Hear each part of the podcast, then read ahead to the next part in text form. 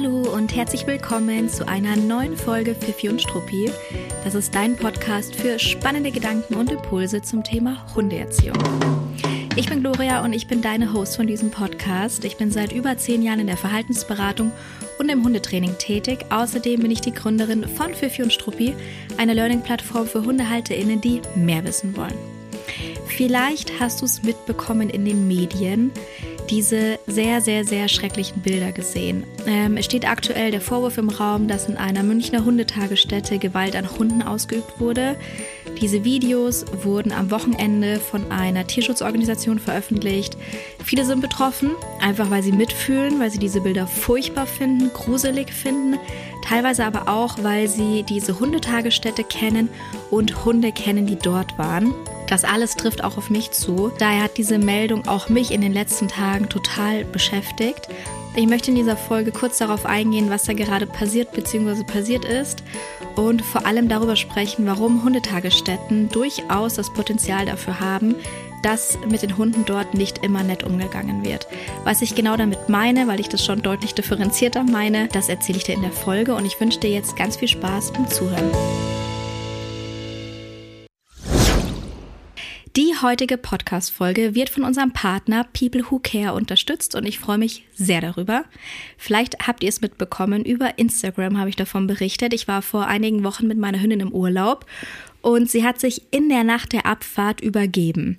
Super Timing. Und dann habe ich schnell noch nachts neben unserem normalen Reisegepäck und der Reiseapotheke die Karottensuppe von People Who Care mit ins Gepäck geworfen. Ehrlich gesagt, nur zur Vorsicht, ich habe überhaupt nicht vermutet, dass diese Suppe eine enorm wichtige Rolle in unserem Urlaub noch spielen wird. Die Emma hatte nämlich noch über drei Tage immer wieder Bauchschmerzen, hat ihr Essen verweigert und ich habe ihr dann dort über mehrere Tage diese Karottensuppe angeboten und bin danach langsam auf Schonkost umgestiegen. Und ich war ehrlich gesagt mehr als happy darüber, dass ich diese Suppe schnell noch ins Gepäck geworfen habe. Denn wer schon mal Morosche Karottensuppe gekocht hat, der weiß zwar, dass die richtig gut hilft, aber auch echt aufwendig in der Vorbereitung ist. Und hier konnte ich einfach in eine Minute das Pulver anrühren und hatte sofort etwas, was ich ihr füttern konnte. People Who Care hat aber nicht nur diese praktische Karottensuppe im Angebot, sondern vielfältige natürliche Supplements und Snacks für Hunde. Meine liebsten Produkte sind neben der Karottensuppe das Darmpulver für Allergiker und das Beruhigungspulver. Ein Hinweis noch dazu. Das Darmpulver kann dann für euch nützlich sein, wenn euer Hund zum Beispiel häufig Gras oder Kot frisst oder auch wenn die Analdrüsen verstopft sind oder entzündet sind. Und ehrlich gesagt, noch eine kleine Ergänzung von mir ganz persönlich. Ich finde, Pro- und Präbiotika sollten alle Hunde bekommen, wenigstens phasenweise, so na, wie so eine Art Kur weil die einfach super wichtig sind für einen gesunden Darm. Wenn euer Hund natürlich wirklich eine akute Entzündung hat, dann ist es wichtig, eine Tierarztpraxis aufzusuchen. Wenn ihr neugierig geworden seid oder euch angesprochen fühlt, dann schaut gerne mal in die Show Notes. Ich verlinke euch unseren Partner und meine Lieblingsprodukte natürlich auch. Dort findet ihr auch den Code FIFIStruppi15 und mit dem bekommt ihr 15% auf alle Produkte im Sparabo. Das Sparabo hat super viele Vorteile. Ihr spart Geld und Zeit, könnt es jederzeit anpassen, bekommt eine 100-tägige Geld-Zurück-Garantie und einen sehr, sehr hübschen Dosierlöffel gratis dazu. Ich möchte euch eine kurze hm, Triggerwarnung aussprechen und kurz über die Vorgeschichte sprechen, warum ich heute diese Podcast-Folge nutze, um ja eigentlich über einen Skandal zu reden. Hm, Triggerwarnung deshalb, weil ich heute über das Thema Gewalt an Hunden sprechen werde. Ich werde das nicht sehr bildhaft beschreiben, bildlich beschreiben, aber ich werde schon ungefähr beschreiben, was man auf den Videos sieht. Deswegen für alle, die da wirklich sehr, sehr sensibel sind und es nicht nur darum geht, dass man nicht gerne solche Bilder sieht, sondern es auch nicht gerne erzählt bekommt und sich auch mit so einer Thematik überhaupt nicht gerne befassen möchte, die sollten vielleicht ausschalten oder es wann anders anhören. Und noch eine andere kleine Vorwarnung, die natürlich also überhaupt nicht im Verhältnis steht zur ersten Vorwarnung. Es tut mir leid, dass sich meine Stimme heute total erkältet anhört. Es ist einfach so. Ich bin erkältet schon wieder. Ich verfluche es mittlerweile. Aber diesen Herbst, Winter nehme ich irgendwie jede Erkältung mit und es ist vor allem beim Podcasten echt immer nervig weil ich eigentlich überhaupt nicht mit so einer angekratzten Stimme hier in mein Mikrofon sprechen möchte. Also ich will sprechen, aber ich will gerne eine normale Stimme dabei haben. Aber da müssen wir jetzt heute alle durch. Ich spreche heute auch über meine eigenen Erfahrungen mit Hutas. Meine eigene Hündin war phasenweise in einer Huta, davon berichte ich. Und ich habe in den letzten Tagen sehr, sehr viel Austausch gehabt mit einem Freund von mir, der, den habe ich in meiner Hundetrainerausbildung kennengelernt und er hatte selber zeitweise eine Hundetagesstätte in München. Der hat darin nicht lange gearbeitet, der hat es relativ schnell wieder aus dieser Branche raus. Ähm, warum und weshalb und was wir besprochen haben, darauf werde ich auch noch eingehen. Ähm, aber das hat mich schon die letzten Tage sehr, sehr umgetrieben, ihn auch. Deswegen waren wir so viel im Austausch und haben da wirklich auch einfach verschiedenste Gedanken miteinander geteilt und mussten dann schon irgendwie schmunzeln, als wir über zwei Stunden oder über eineinhalb Stunden, glaube ich, waren wir gestern noch am Telefon und haben uns auch gedacht, da hätten wir irgendwie alleine schon das Mikrofon mitlaufen lassen können und einige Podcast-Folgen gefüllt. Aber ein paar Dinge waren auch einfach sehr vertraulich und intern. Aber für alle, die sich jetzt denken, was ist denn passiert? Was ist denn auch, worüber spricht Gloria hier die ganze Zeit? Äh, ich möchte euch eine kurze Zusammenfassung geben, was passiert ist. Vor wenigen Tagen wurde ein Video von einer Tierschutzorganisation veröffentlicht. Und man sieht auf diesem Video Innenräume einer Hundetagesstätte, die wird auch namentlich genannt. Es handelt sich um eine Hundetagesstätte aus München. Äh, man sieht eine wahrscheinlich männliche Person, die Hunde hochreißt, in die Ecke wirft, teilweise tritt, ins Körbchen drückt. Das sind so die Umrisse, die man so wahrnehmen kann auf den ersten Blick. Ähm, und es geht hier nicht darum, dass einfach andere Erziehungsmethoden gezeigt werden, als ich sie vertrete und Fifi und Struppi sie vertritt, sondern es geht wirklich um offensichtliche Gewalt und Tierquälerei. In München ist es aktuell das Gesprächsthema unter, unter äh, HundehalterInnen. Und wenn man sich damit befasst und auch ein bisschen auf Social Media die Berichterstattung verfolgt, dann sieht man, dass auch sehr, sehr, sehr viel kommentiert wird und die Leute es einfach extrem bewegt und mitnimmt. In den Kommentaren wurde mehrfach der Name der Person geleakt, ähm, die vermeintlich auf diesen Videos ähm, gesehen wird. Ähm, also Menschen schreiben, dass sie dort eine Person erkennen und dieser Name wurde geleakt mehrfach. Es werden Tausende von Drohungen ausgesprochen.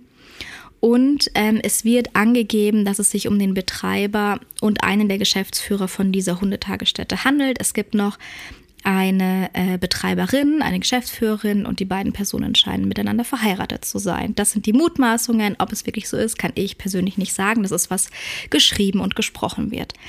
Ähm, es wird auch gemutmaßt, dass die Betreiberin im Hintergrund auf einem der Videos selbst zu sehen sei. Ähm, sie streitet es in einem Statement ab, dass sie davon wusste. Es ist aber ein sehr, sehr knappes, kurzes Statement, das auch relativ inhaltslos ist. Was trotzdem komisch ist, es gibt dort in dieser Hundetagesstätte eine 24-Stunden-Videoüberwachung und das hinterlässt natürlich schon einen sehr, sehr faden Beigeschmack, also die Aussage, dass man nichts davon wusste. Die Ermittlungen wurden aufgenommen, sowohl von dem äh, Wettamt als auch von der Polizei.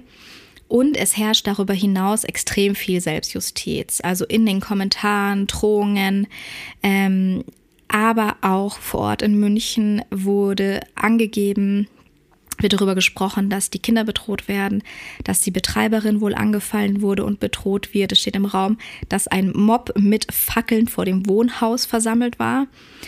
Ähm, diese Organisation, die das Video veröffentlicht hat, ist für ihr radikales Vorgehen bekannt und das wird auch öfter mal von wiederum anderen Tierschutzvereinen kritisiert.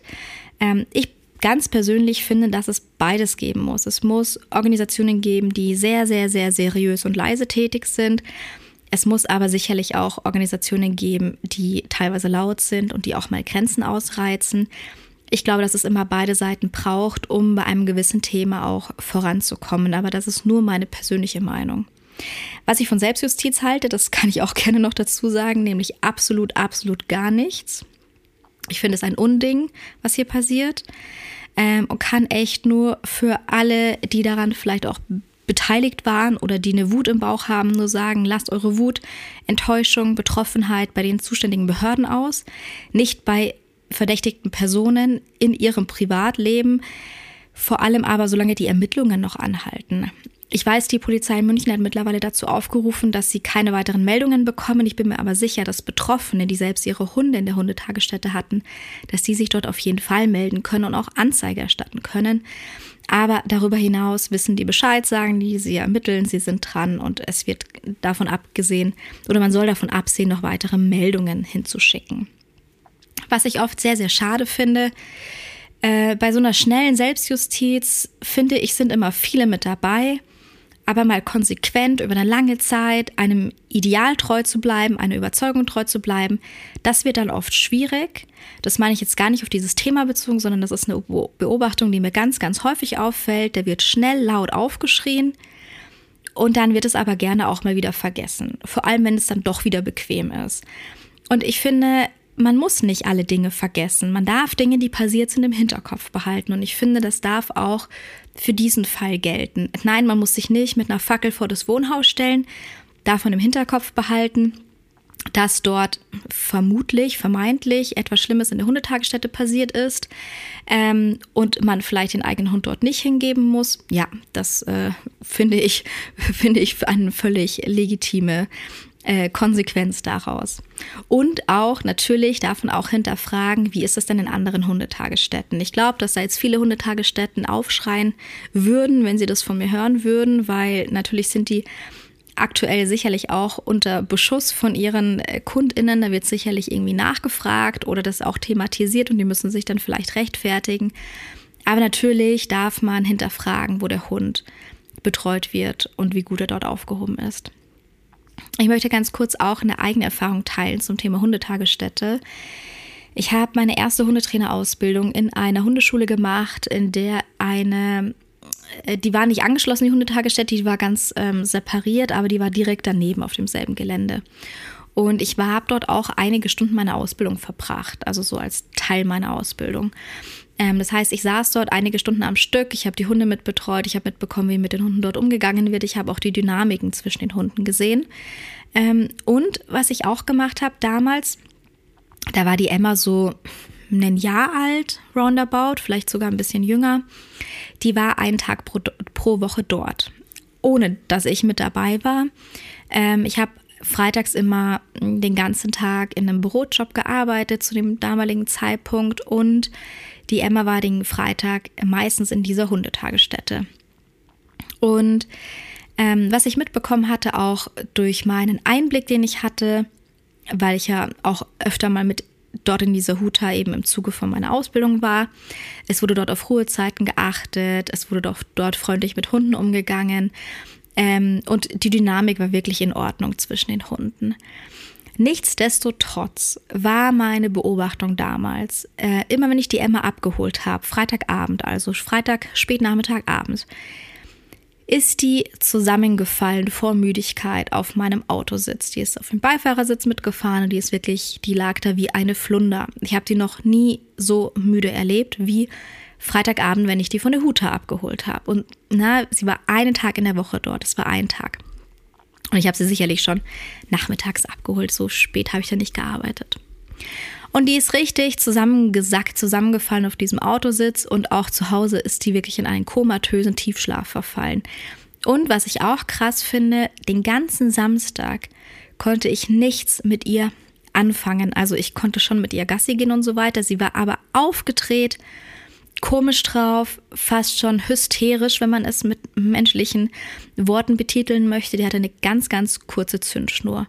Das heißt, die musste extrem verarbeiten und abfangen, was am Vortag, was sie am Vortag erlebt hat. Und ich habe äh, mich, also mich hat das natürlich beschäftigt damals, klar, ich habe das beobachtet damals. Ich habe aber nicht so schnell die Reißleine gezogen, wie ich es mittlerweile tun würde. Und ich habe das sicherlich auch gar nicht in dieser Radikalität dort kommuniziert.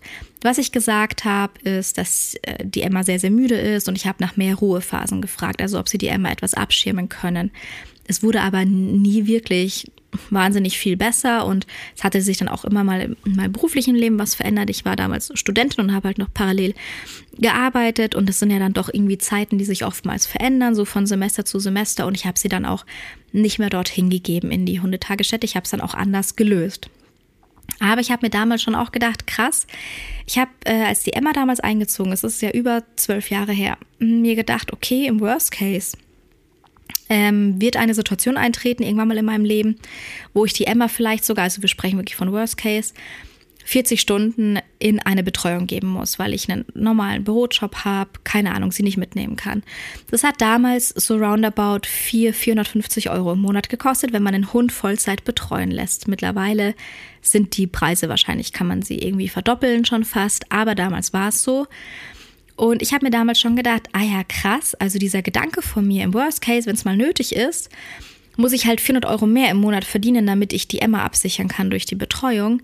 Das existierte eigentlich nicht mehr für mich, diese Option, weil ich mir dachte, wenn die schon nach einem Tag in der Woche so fix und fertig ist, in der Hundetagesstätte, bei der ich weiß, dass die Dynamik echt in Ordnung ist und auf Ruhezeiten geachtet wird, also ich finde, von deren Seite kein Fehler gemacht wurde, dann ist es doch schon heftig und für mich keine Option, sie in, also lang, langfristig in eine Hundetagesstätte zu geben und schon gar nicht mehrere Tage die Woche. Das heißt, eine Betreuungsoption, die für mich immer eine Option war davor, ähm, ist für mich eigentlich weggefallen. Und ich habe über diese Vorkommnisse, die ganze Berichterstattung der letzten Tage sehr, sehr lange mit einem Freund von mir gesprochen, der, das habe ich ja eingangs schon erwähnt, der in dem Bereich auch gearbeitet hat. Und ähm, wir waren viele Stunden im Austausch. Wir haben darüber gesprochen, unter anderem, wieso auch Hundetagesstätten leider anfällig für so einen Skandal sind. Achtung, vorweg, wichtiger Hinweis. Ich sage explizit nicht, dass das, was man auf diesen Videos sieht, in jeder Hundetagesstätte so abläuft. Das ist nicht meine Meinung. Das ist auch nicht die Realität. Ich gehe darauf ein, warum eine Hundetagesstätte durchaus anfällig dafür sein kann, wenn man dann auch noch die falschen Personen mit falscher Motivation ähm, auf einem Raum mit Hunden hat. Und will mal ein bisschen aufklären und erzählen darüber, wie die Orga von einer Hundetagesstätte so läuft und was man da berücksichtigen kann. Und das mache ich, wie gesagt, mit meiner eigenen Erfahrung, aber auch eben mit den Dingen, die ich mit diesem Freund von mir besprochen habe. Der hatte in München, im Stadtbereich München, eine Hundetagesstätte. So, ich glaube, ein knappes Jahr oder halbes Jahr und ist dann aber durch seine Erfahrungen, die er dort gemacht hat, wieder rausgegangen aus diesem Job und wollte es nicht weitermachen. Fangen wir mal an mit dem Geld. Es wird immer, immer gerne gesagt, dass in Hundebetreuung viel Geld drin steckt. Ähm, was steckt dahinter? Die Menschen sind grundsätzlich bereit, für ihre Hunde viel Geld auszugeben. Das ist natürlich etwas, was Leute merken, die Betreuung anbieten. Aha, Menschen sind bereit, für ihre Hunde Geld auszugeben, vor allem wenn sie eine Notsituation haben. Der Hund muss betreut werden. Sie haben vielleicht weniger Alternativen. Ähm, das heißt, die Menschen sind durchaus bereit, Geld auszugeben. Und was man meistens auch beobachten kann, ist, dass eine hohe Nachfrage da ist, vor allem im städtischen Bereich. Es gibt ja Hundetagesstätten auch in der Regel nur im städtischen Bereich ähm, oder irgendwie im Einzugsgebiet von Städten. Das heißt, wenn jemand da rein stolpert in so eine Geschichte und bemerkt, aha, Menschen sind bereit, Geld auszugeben und Menschen sind da, also dass die, die Nachfrage ist hoch, dann kann es natürlich schon jemanden ansprechen, der da womöglich das schnelle Geld darin sieht. Aber, und jetzt kommt ein ganz riesengroßes, fettes Aber, es gibt eine gesetzliche Regelung, dass pro betreuende Person einer Hundetagesstätte zehn Hunde kommen dürfen. Das klingt jetzt im ersten Moment gar nicht so wenig. Ich finde es auch überhaupt nicht wenig, weil betreut mal zehn Hunde, die sich vielleicht auch teilweise fremd sind. Das ist nicht so easy, die unter Kontrolle zu halten für einen kompletten Tag in einer statischen Situation. Aber gut, da kommen wir gleich noch drauf, ähm, auf diese Themen. Aber wenn man es sich aus einer wirtschaftlichen Perspektive anschaut und einfach mal hochrechnet, wie viel eine Person, die Vollzeit in einer Hundetagesstätte arbeitet, die dann eben Vollzeit zehn Hunde betreuen kann den ganzen Monat über, wie viel die, also wie viel man alleine schon benötigt, um diese Person zu bezahlen. Jetzt Teilzeit muss man natürlich ja nur runterrechnen, aber es einfach mit Vollzeit zu rechnen und zu planen. Das heißt, ähm, bei einem normalen Gehalt für jemanden, der 40 Stunden angestellt wo arbeitet, ähm, das ist gar nicht so wenig, das mal durch 10 zu teilen und zu sagen, diese 10 Hunde müssen dieses Geld bringen, ähm, damit wir überhaupt diese Person finanzieren können. Und nicht nur die Person, es möchte ja auch, wenn es ein Angestellter ist, auch der Betreiber, die Betreiberin Geld verdienen. Ähm, also wenn es nah ein ganzes Unternehmen ist, das aufgebaut wird und man muss ein Gelände haben. Und vor allem im städtischen Bereich ist es gar nicht so easy. Das ist in der Regel der Hauptknackpunkt bei Hundetagesstätten und bei Betreuungen, dass die ähm, versuchen, ein passendes Gelände zu finden. Und so ein Gelände ist im städtischen Bereich nicht günstig. Also, na, Ausnahmen bestätigen die Regel und so weiter. Aber wenn man jetzt, wir bleiben beim Beispiel München, ein Gelände sucht, dann muss es ja etwas sein, wo du Indoor eine Fläche hast, aber auch Outdoor Ausläufe, im besten Fall große Ausläufe, Flächen, das ist nicht günstig. Das heißt, man braucht pro zehn Hunde eine Person, die muss man bezahlen. Man braucht ein Gelände. Man hat noch andere Kosten, allein um ein Business am Laufen zu halten. Ähm, das ist gar nicht so easy, sowas wirklich lukrativ zu gestalten. Und ich kann es absolut nachvollziehen und finde es mehr als okay, wenn man von seinem Job gut leben können möchte. Also wenn man gerne Geld verdienen will. Und es ist meines Erachtens fast utopisch, eine Hundetagesstätte mit hohem Standard so aufzubauen und damit viel Geld zu verdienen. Es geht immer zu Lasten von irgendwas. Werden vielleicht Regeln nicht eingehalten, mehr Hunde pro Person, werden die Personen schlecht bezahlt, wer wird dann diesen Job gerne machen ähm, oder wie wird mit den Hunden vielleicht dann auch im Umkehrschluss umgegangen, wenn die Personen überfordert sind und sich zu viel auflasten und aufbürgen. Äh, Bürden, Bürden heißt aufbürden.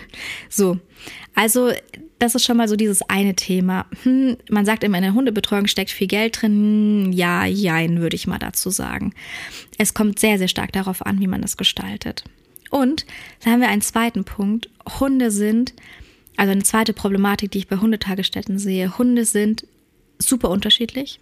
Auch wenn es alles Hunde sind, sie sind nun mal super unterschiedlich und sie sind auch unterschiedlich gut erzogen. Ähm, das heißt, man kann nicht davon ausgehen, dass alle Hunde da dieselbe Sprache sprechen wie der Mensch, der die Hunde betreut. Das muss man sich erarbeiten, auch natürlich als betreuende Person. Die Hunde reagieren also vielleicht nicht so gut auf den Menschen, hören nicht auf alles, können vielleicht dies, das, jenes nicht, können sich vielleicht mal nicht zurücknehmen oder auf ihren Platz gehen oder ähnliches, haben vielleicht auch gar nicht so ein gutes Sozialverhalten den anderen Hunden gegenüber. Man weiß es nicht, es kommen einfach sehr viele unterschiedliche Hunde aufeinander. Und diese Hunde haben ganz unterschiedliche Bedürfnisse. Die sind unterschiedlich groß, die sind unterschiedlich alt, die sind unterschiedlich sportlich, die haben unterschiedliche Rassen, die haben ganz unterschiedliche Bedürfnisse. Man hat nie eine Hundegruppe mit zehn Hunden, die ähnliche Bedürfnisse haben, sodass man das easy gemeinsam unter einen Hut kriegt. Das funktioniert nicht. Ähm, das heißt, es ist eine zweite wahnsinnig schwierige, also die erste schwierige Problematik ist, kriegt man es wirklich hin, eine Huter wirtschaftlich zu führen und dabei ein faires Konstrukt aufzubauen. Und wer fühlt sich vielleicht angelockt davon? Leute, die irgendwie Geld in der Branche sehen? Hm, schwierig. Zweitens, es sind super unterschiedliche Hunde, die haben alle unterschiedliche Bedürfnisse. Und wie soll man das in so einer Gruppe, Hundegruppe wirklich unter einen Hut bringen? Es ist aber irgendwie trotzdem die wichtigste Aufgabe, die man in dem Fall hat, weil man wird ja auch dafür bezahlt, dass man die Hunde betreut und zwar ordentlich betreut und bedürfnisgerecht betreut natürlich auch. Eine dritte Schwierigkeit, und das ist eine wirklich wahnsinnige Schwierigkeit, ist, dass durchaus eine Gruppendynamik existiert unter Hunden und die kann einem über den Kopf wachsen. Hunde sind, also Anders gefragt, sind Hunde wirklich dafür gemacht, mit 15 oder 20 anderen Hunden, die immer auch mal wieder wechseln? Das sind unterschiedliche Hunde an unterschiedlichen Tagen da. Dann kommt mal ein neuer Hund mit dazu, dann ist mal ein Hund zur Probe da und so weiter und so fort. Sind wirklich Hunde dafür gemacht, mit 15, 20 oder mehr Hunden auf einem begrenzten Raum zusammenzustecken? Nein, das ist kein Rudel, das ist auch kein Familienverbund, das ist einfach nur extrem schwierig. Und ich kann das selbst wirklich gut nachvollziehen, dass einem die Betreuung von einer Hundegruppe durchaus sehr, sehr viele Nerven kosten kann. Also ich hatte das mehrfach. Ich war, wie gesagt, selber in dieser Hundetagesstätte im Rahmen meiner Ausbildung. Ich war in der Hundeschule immer mit vielen Hunden umgeben. Da waren unsere eigenen Hunde, da waren Hunde da, die halt in den Kursen waren oder auf die gerade aufgepasst wurde oder oder oder. Das war halt ein Platz voller Hunde. Und es ist immer eine Dynamik unter den Hunden da. Und obwohl es dort auch oft Settings gab, wo wir TrainerInnen auf dem Platz waren mit unseren Hunden, die gut erzogen waren, die sich kannten, war es trotzdem oft so, dass wir alle Hände voll zu tun hatten, dass einfach alle Hunde entspannt miteinander sind und dann nicht irgendeine Dynamik ausbricht, die wir nicht haben wollen. Ähm, das heißt, ich kann es echt nachvollziehen, dass einem die Betreuung einer Hundegruppe durchaus Nerven kosten kann. Und auch der Freund, mit dem ich gesprochen habe, hat mir das mehr als bestätigen können. Und damit sage ich nicht, explizit nicht, dass Gewalt gerechtfertigt ist. Also ganz im Gegenteil, diese Bilder sind so verstörend für mich, dass ich sie noch nicht mal im Detail anschauen konnte. Aber die Tendenz, mal ein raues Wort rauszuhauen, mit so einem typischen, hey, Schluss jetzt, so eine Gruppe mal in Schach zu halten, die ist sofort gegeben. Also jetzt nicht bei mir persönlich, aber man verfällt in sowas rein, wenn man halt in eine überfordernde Situation kommt mit einer Hundegruppe. Und vor allem dann mit einer großen Gruppe eine ungünstige Dynamik entsteht. Das heißt, Gewalt ist natürlich überhaupt nicht gerechtfertigt. Für mich persönlich auch noch nicht mal, noch nicht mal in Anführungszeichen ein schroffer Umgang. Das ist ja ein bisschen Auslegungssache immer. Deswegen bleibt schon aber die Frage offen, können Hundetagesstätten überhaupt fair und freundlich funktionieren mit den Problematiken, die ich hier jetzt in der Folge auch schon teilweise angesprochen habe. Was nämlich auch ein Riesenthema ist, und das sind viele Nachrichten, die ich bekommen habe, nachdem dieser Skandal öffentlich wurde, Sorgen von Menschen, die darauf angewiesen sind, dass ihre Hunde in, eine in einer Betreuung sind. Menschen, die entweder Hunde in anderen Städten oder in anderen Hundetagesstätten haben oder auch ähm, Menschen, die sagen, ich bin vielleicht irgendwann mal auf eine Hundetagesstätte angewiesen, was soll ich denn dann mit meinem Hund machen? Und das ist total verständlich, dass hier eine Sorge da ist und eine Verunsicherung da ist, weil es halt für viele ein Plan B ist. Und das ist es für mich ja auch gewesen, wie ich eingangs schon gesagt habe. Der Kumpel von mir, mit dem ich gesprochen habe, der hat gestern zu mir am Telefon gesagt, es wäre mittlerweile mein Plan F. Also schon eine ganz schön heftige Aussage. Was dahinter steckte, das will ich, also hinter seiner Aussage steckte, das will ich aber noch im Detail erzählen. Ähm, ich entlasse euch aber heute aus der Folge mit diesem sehr offenen Ende, denn ich finde, die ist eh schon lang genug geworden. Ähm, ich spreche nächste Woche dann aber darüber in einer weiteren Podcast-Folge, ob Hundetagesstätten fair und bedürfnisorientiert funktionieren können woran man eine gute Hundetagesstätte erkennt. Das ist eine Frage, die mir oft gestellt wurde die letzten Tage. Und welche Betreuungsoptionen ich euch vorschlagen würde für euren Hund, weil natürlich braucht man mal eine Betreuung. Ich finde es sogar sehr, sehr wichtig, dass man ein Betreuungsnetzwerk hat. Ich hoffe also, du konntest den einen oder anderen Impuls oder die eine oder andere Info aus dieser doch ein bisschen anderen Podcast-Folge mitnehmen. Ich hoffe, es hat dich nicht allzu sehr gestört, meine Erkältungsstimme hier heute zu hören. Ähm, Feedback zur Folge bitte wie immer gerne unter äh, den entsprechenden Instagram-Post oder per Mail an hello at wenn du unseren Partner auschecken möchtest, People Who Care, dann guck unbedingt in die Show Notes. Ich verlinke dir alles. Und nächste Woche findet noch ein letzter Live-Online-Workshop äh, statt bei Fifi und Struppi für dieses Jahr. Und zwar zum Thema Besuchertraining. So klappt es mit dem Besuch für Hunde, die entweder aufdringlich, aufgeregt oder auch abwehrend gegenüber äh, Besuch sind. Ich verlinke es euch auch. Guckt unbedingt mal rein und ich freue mich, den einen oder anderen von euch dort noch zu sehen. Genau, das war's für diese Folge. Bis zum nächsten Mal und alles Gute.